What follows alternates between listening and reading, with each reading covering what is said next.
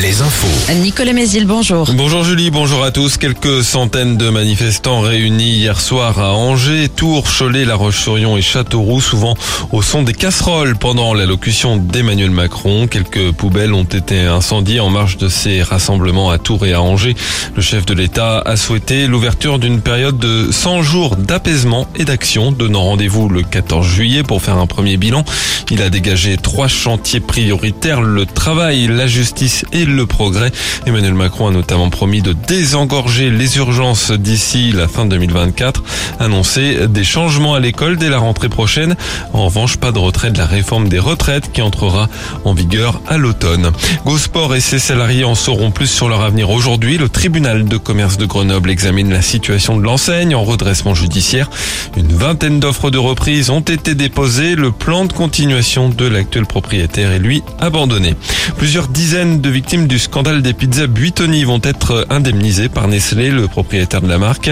Le montant de l'accord n'a pas été dévoilé, mais il suspend l'assignation de Buitoni qui devait comparaître devant la justice le 9 mai. La contamination de pizzas surgelées par la bactérie E. coli il y a un an avait provoqué le décès de deux enfants et l'intoxication de dizaines d'autres. L'enquête pénale, elle, se poursuit.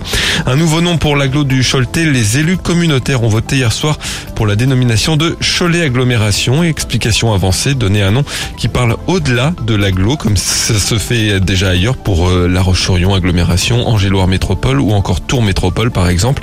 Les 26 communes de l'agglomération de Cholet ont maintenant trois mois pour voter. Les sports, on commence avec le foot. C'est le début ce soir des matchs retour des quarts de finale de la Ligue des Champions au programme Chelsea, Real Madrid et Naples AC Milan. Hier soir en national, Orléans s'est incliné à domicile contre le leader Martigues, 4 buts à 1. Pour la Berrichonne de Châteauroux, c'est une page qui se tourne. Le club a officialisé hier le départ de Michel Denisot qui était euh, président non exécutif après en avoir été le dirigeant actif depuis mars 2021. En basket, on joue en National 1 ce soir. Les derniers matchs des poules hautes et intermédiaires. Tour assuré de jouer les playoffs connaîtra le nom de son adversaire ce soir. Pour Chaland, le ticket est encore à valider. Il faudra gagner à Lyon tout en espérant une défaite de Boulogne. Et puis en probé, Angers se déplace à Chalon en Champagne. Enfin la météo, un temps toujours ensoleillé, quelques brouillards, un peu de grisaille matinale par endroit. Côté thermomètre, c'est stable, 16 à 17 degrés.